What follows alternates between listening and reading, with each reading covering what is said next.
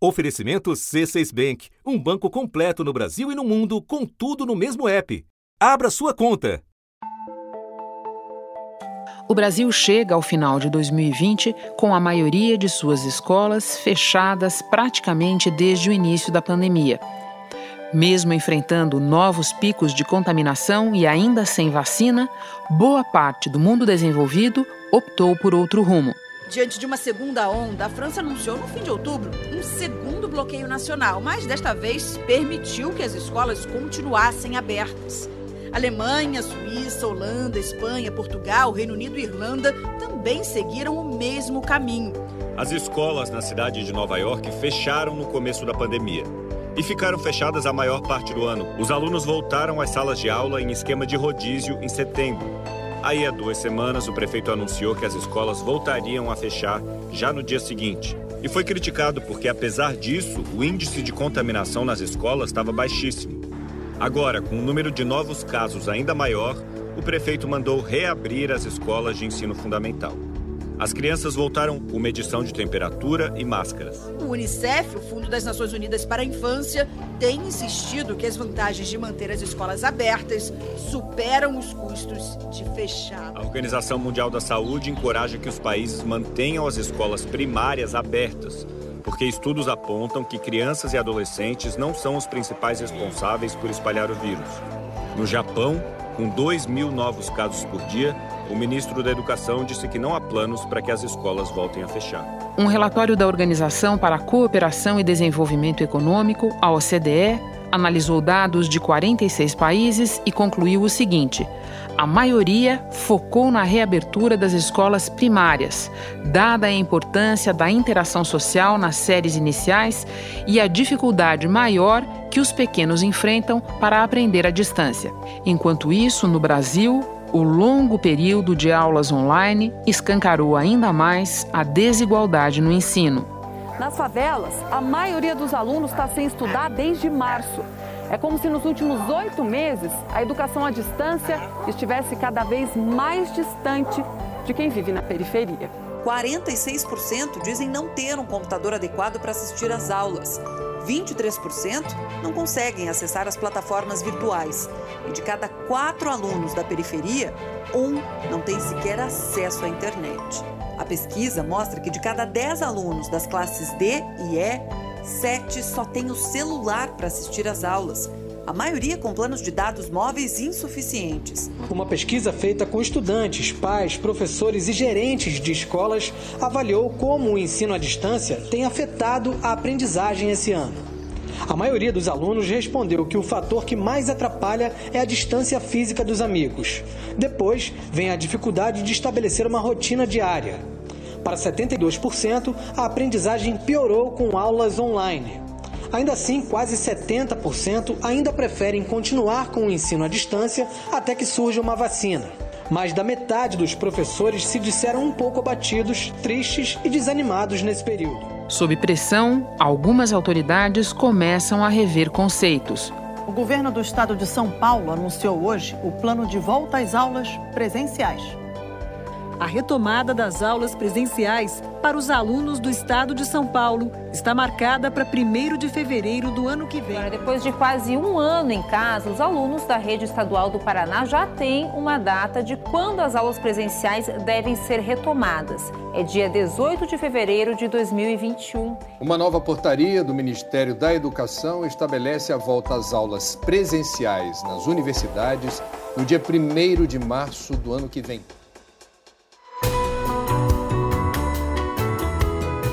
Da redação do G1, eu sou Renata Loprete e o assunto hoje é o desastre social das escolas fechadas há quase um ano. Por que o Brasil não priorizou a volta do ensino presencial e qual é a consequência disso para o aprendizado e o desenvolvimento de nossos estudantes? Neste episódio, eu converso com Priscila Cruz, cofundadora e presidente do movimento Todos pela Educação Antes, falo com o médico Renato Kifuri, presidente do Departamento de Imunizações da Sociedade Brasileira de Pediatria. Segunda-feira, 21 de dezembro. Renato, você esteve no assunto pela última vez em julho, exatamente para discutir o momento correto de reabertura das escolas. Eu me lembro que naquela altura você nos dizia que os estudos já mostravam que as crianças transmitem pouco o novo coronavírus, mas que ainda não tinha sido produzida muita literatura científica com as escolas abertas. Então eu começo te perguntando: de lá para cá, nós aprendemos mais coisas sobre o papel das crianças e das escolas na transmissão da Covid-19? Aprendemos sim, aprendemos com mais estudos publicados que as crianças realmente desempenham um papel é, pequeno na cadeia de transmissão do vírus. Muitos surtos publicados domiciliares nos Estados Unidos, no Canadá, na Irlanda, na Austrália, raramente esses surtos têm como fonte de contaminação dentro da família a criança.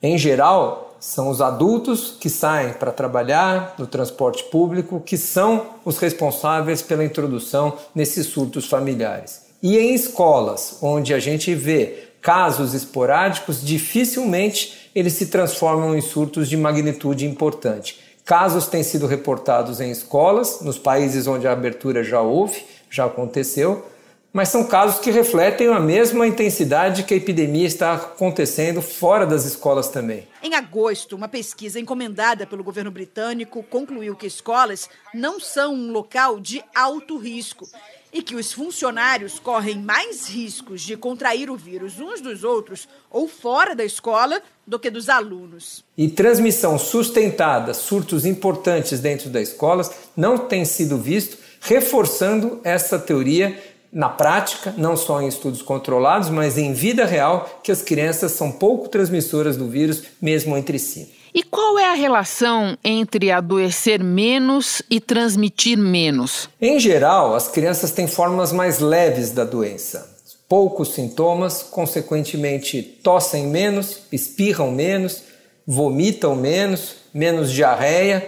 Consequentemente, a excreção do vírus, a eliminação do vírus na comunidade é menor e a sua capacidade de transmissibilidade é menor. Isso faz com que nós reconheçamos também entre os adultos aqueles supertransmissores, aqueles muito sintomáticos que espirram, que tossem, que eliminam uma carga viral muito grande na, na comunidade e são responsáveis por boa parte dos casos aí, infectando muitas pessoas secundariamente. As crianças raramente têm esta característica de serem transmissores de boa qualidade. Quando nós falamos que a grande maioria das crianças é assintomática ou tem caso leve, nós estamos falando de que percentual aproximadamente? Olha, Renata, nós sabemos, por exemplo, que as crianças respondem por, pelos casos diagnosticados né, da, da doença dependendo da idade, especialmente os menores de 10 anos, por menos de 3% dos casos das hospitalizações totais por Covid, nós temos crianças sendo responsáveis por menos de 1,5% das hospitalizações. E mortalidade por Covid na infância, menos de 0,3%. Ou seja, as crianças não só é, transmitem menos, têm menos sintomas, mas adoecem menos, se infectam menos, transmitem menos e, e evoluem de forma mais grave com menos frequência. E é claro que essas crianças estão expostas quase que na mesma magnitude que os adultos. Então, muitas vezes a gente não faz o diagnóstico na criança, não porque elas não foram expostas ao vírus, porque elas não manifestam sintomas. Então, esses dados reforçam cada vez mais que as crianças, por diversas razões, e aliás, por diversas teorias que tentam explicar isso, resfriados prévios, imunidade ainda não tão amadurecida, e receptores para o vírus não estão desenvolvidos no seu pulmão.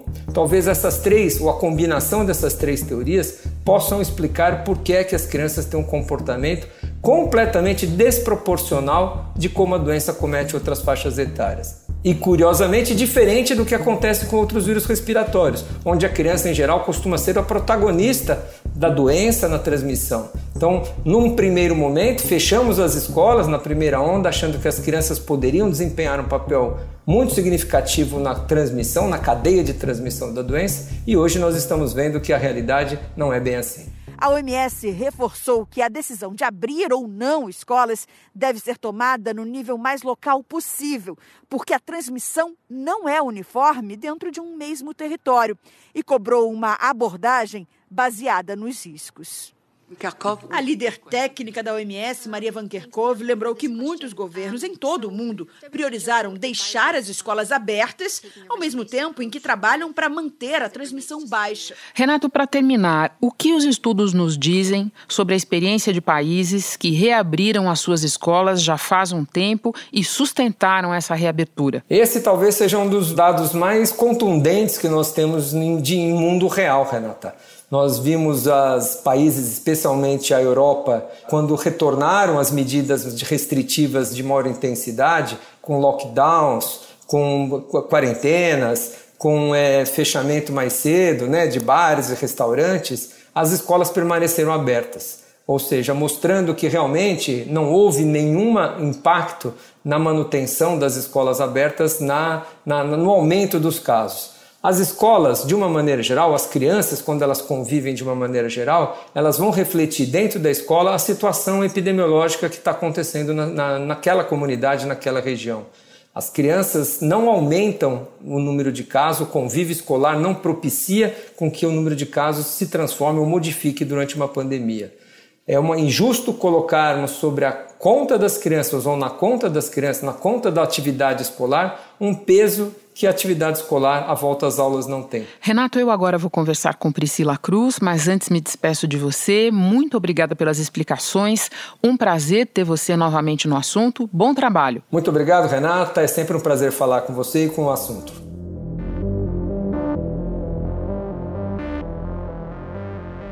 Priscila, a retomada do ensino presencial no Brasil foi pontual e sujeita a incidentes. Ela não aconteceu na maior parte das escolas.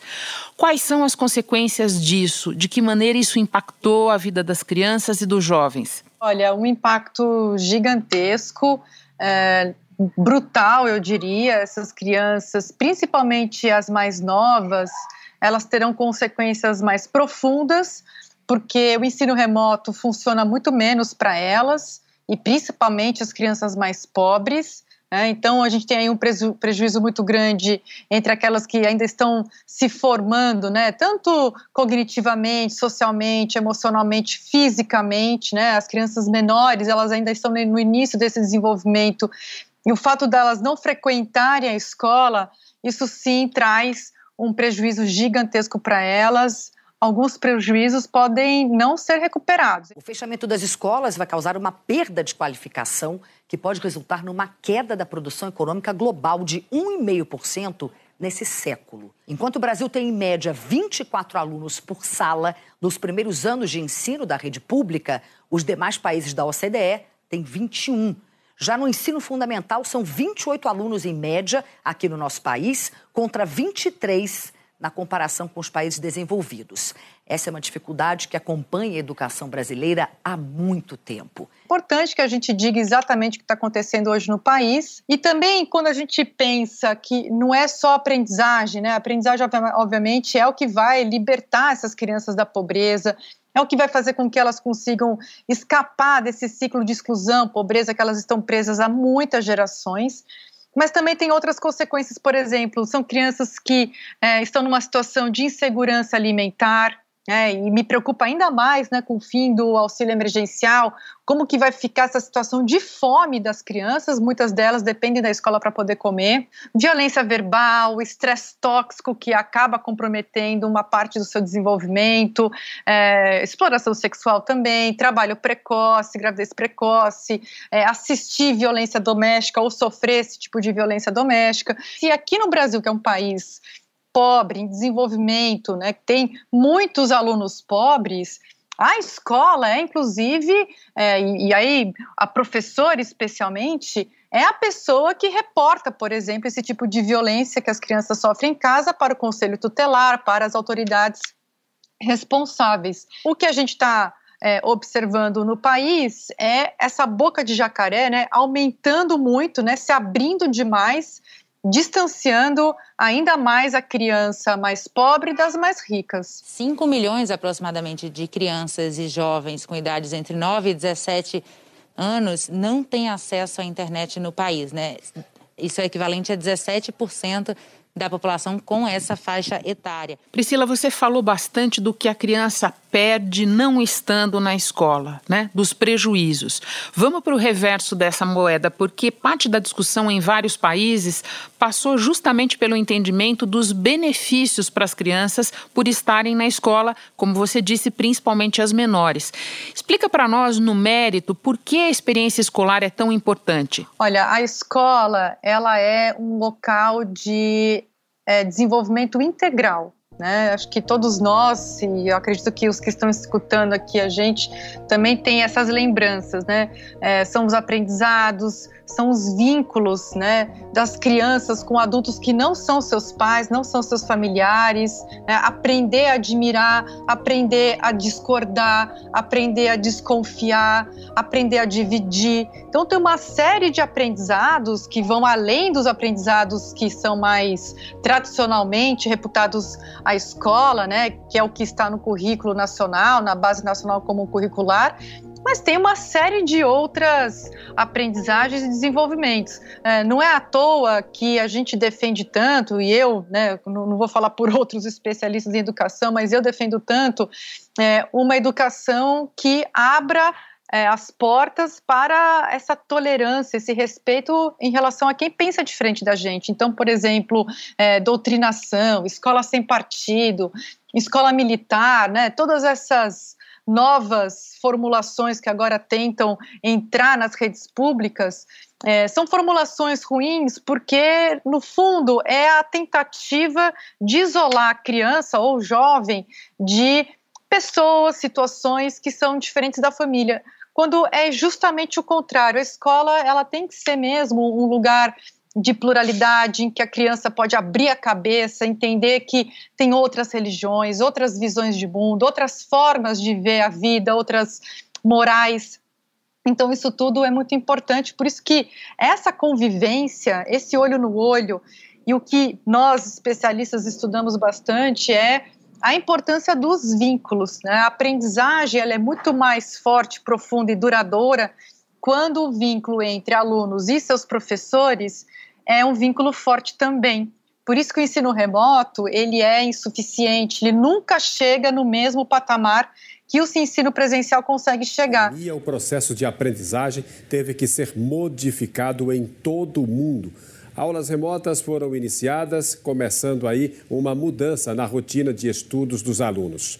Com as dificuldades, o interesse em estudar tem sido cada vez menor. Uma pesquisa do Datafolha mostrou que o percentual de alunos da rede pública de ensino sem motivação para estudar durante a pandemia saiu de 46% em maio para 54% em setembro. E quanto mais nova é a criança, mais importante é o vínculo para que ela consiga aprender. Priscila, nós vimos muita resistência de uma parcela de gestores e de professores de escolas em retomar as aulas presenciais, alegando falta de estrutura das instituições. E, de fato, dados coletados pelo Unicef e pela OMS mostram que cerca de 6 milhões de alunos brasileiros frequentam escolas sem água tratada e 16 milhões não podem contar nem com água e sabão nas suas escolas para lavar as mãos em plena pandemia.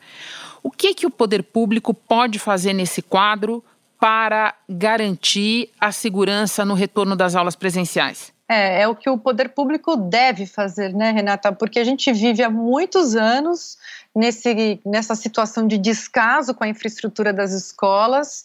É, não é de hoje, obviamente, essa não é uma situação de 2020, é uma situação que se arrasta há muito tempo, mas a pandemia escancarou, deixou isso tudo muito mais evidente, inclusive agora é, atrasando, dificultando a volta às aulas presenciais. O único passo atrás foi dado pelo prefeito Marcelo Crivella, que suspendeu as aulas na rede municipal. As escolas tinham sido abertas há menos de um mês, só para alunos do nono ano, e a adesão ao retorno foi muito baixa, então é uma medida de baixo impacto. Agora, o que a gente precisa entender é que essa é a situação do Brasil e o que não pode é essa criança que já estudava numa escola escola é, com infraestrutura ruim suficiente, ela pague duas vezes por isso. Então, ela já estava numa escola ruim e agora ela paga porque a escola está fechada porque não tem infraestrutura. Então, enquanto outras crianças conseguem retomar, e aqui principalmente as crianças de renda maior conseguem retomar essa frequência às escolas, né, às aulas presenciais,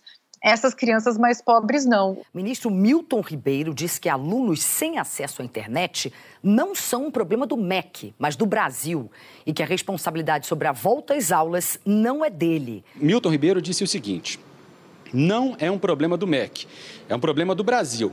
Não tem como, vai fazer o quê?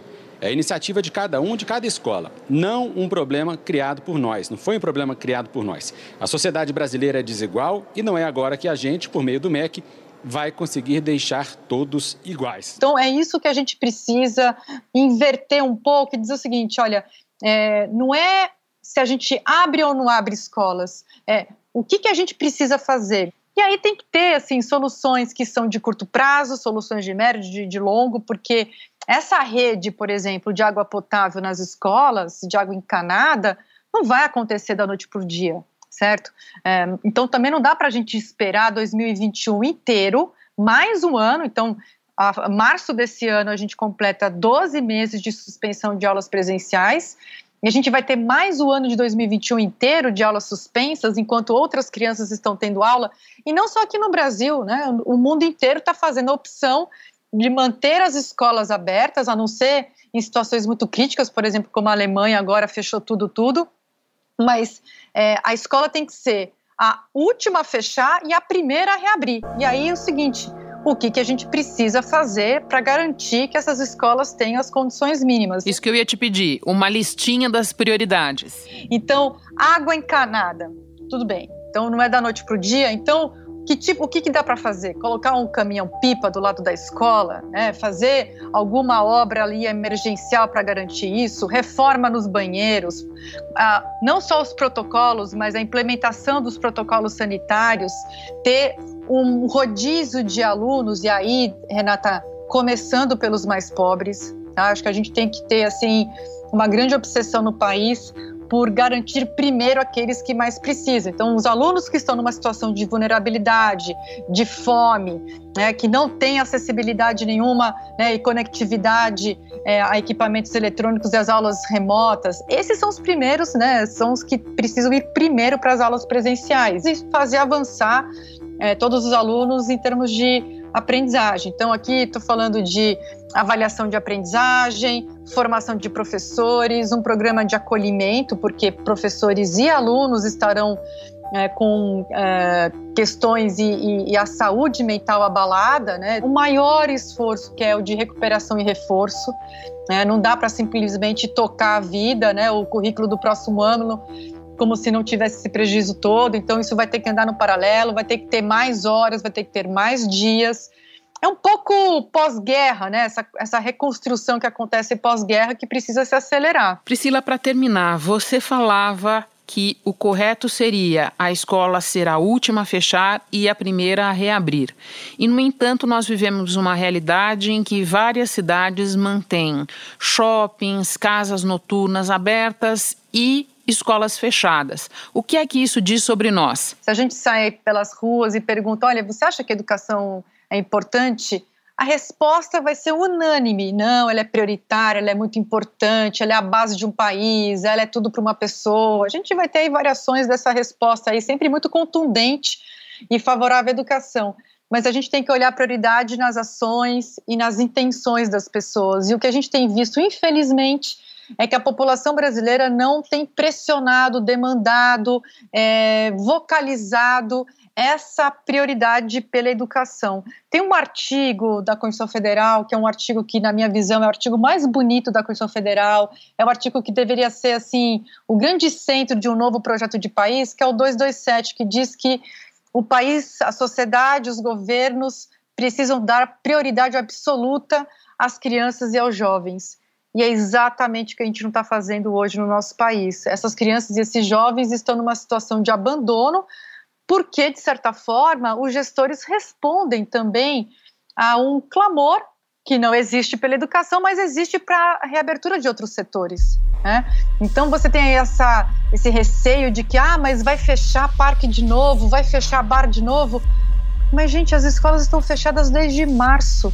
Né? Estamos confortáveis com essa opção de sociedade é, em que essas crianças, as mais pobres, que muitas vezes nós não vemos, não são crianças que a gente conhece, não são as crianças é, que muitos dos ouvintes desse podcast ou é, conhece e convive. Essas crianças mais pobres do Brasil, as mais pobres do Brasil, elas estão pagando com a vida delas essa nossa falta de demanda por uma real prioridade da educação. Então, sendo assim mais direta na resposta, Renata, eu acho que isso revela e é com muita tristeza que eu falo isso, de verdade, assim.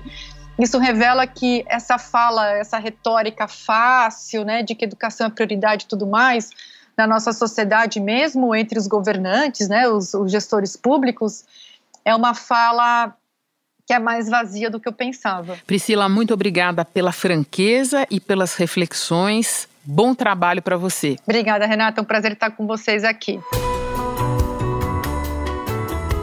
Antes de terminar, um aviso: alunos do ensino superior em dívida com o FIES, o Fundo de Financiamento Estudantil, têm até 31 de dezembro para pedir ao banco ou a outra instituição financeira o parcelamento ou a quitação dos valores em aberto, com descontos de até 100% nos juros. Isso faz parte do programa especial de regularização do governo federal criado na pandemia. Mas infelizmente esse programa só vale para contratos do FIES feitos até o segundo semestre de 2017, com parcelas que já venceram e não foram pagas até 10 de julho deste ano.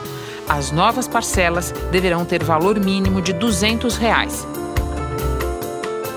Este foi o assunto podcast diário disponível no G1 e também no Google Podcasts, Apple Podcasts, Spotify, Castbox, Deezer, Amazon Music.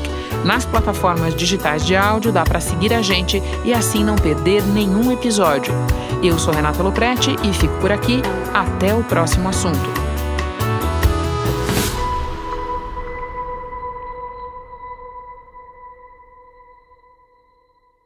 Você no topo da experiência financeira que um banco pode oferecer. Escolha um banco completo no Brasil e em qualquer lugar do mundo. Abra sua conta no C6 Bank.